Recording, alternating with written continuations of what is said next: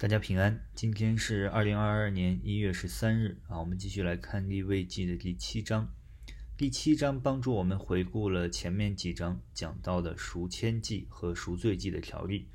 啊，而且这两个祭呢啊，他们的条例是一样的啊，规矩是一样的。除了我们昨天说过的这个赎愆祭啊，它的不同就是在献祭之前要对呃这个。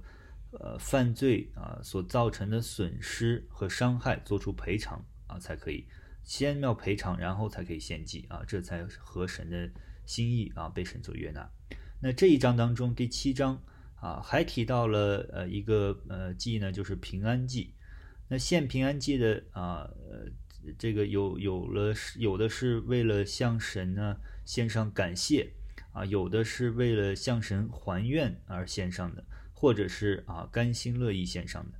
那线上呃线上的这个平安祭，其中的一些祭物是可以吃的啊，是可以呃与人分享的。那平安祭的祭物是可以和啊祭司还有其他的百姓以色列的百姓一起分享。但是啊神对这个吃平安祭所献的肉是有明确的规定，啊为了感谢而献上的祭呢啊必须要在当天就吃完，不可以留在第二天啊。然后呢，为了还愿所献上的啊那个当天剩下的祭物，可以留到第二天再吃，啊，但是呢，到了第三天就必须用火把它烧掉。我们看到啊，神给以色列人所设立的这个平安祭的条例啊，值得让我们反思。啊，当我们从神来领受到恩典和祝福的时候啊，我们会有什么样的反应？以色列人啊，会用献祭的方式来纪念神给他们的赐福，啊，但是今天的我们啊，不需要献上自家的牛羊啊食物到圣殿里去献祭，但是我们要怎么来表达我们对神的感恩呢？啊，我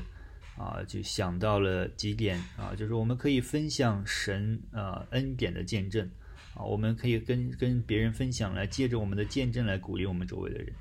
啊，同时我们也可以分享我们从神得到的智慧，啊，来让别人不走弯路。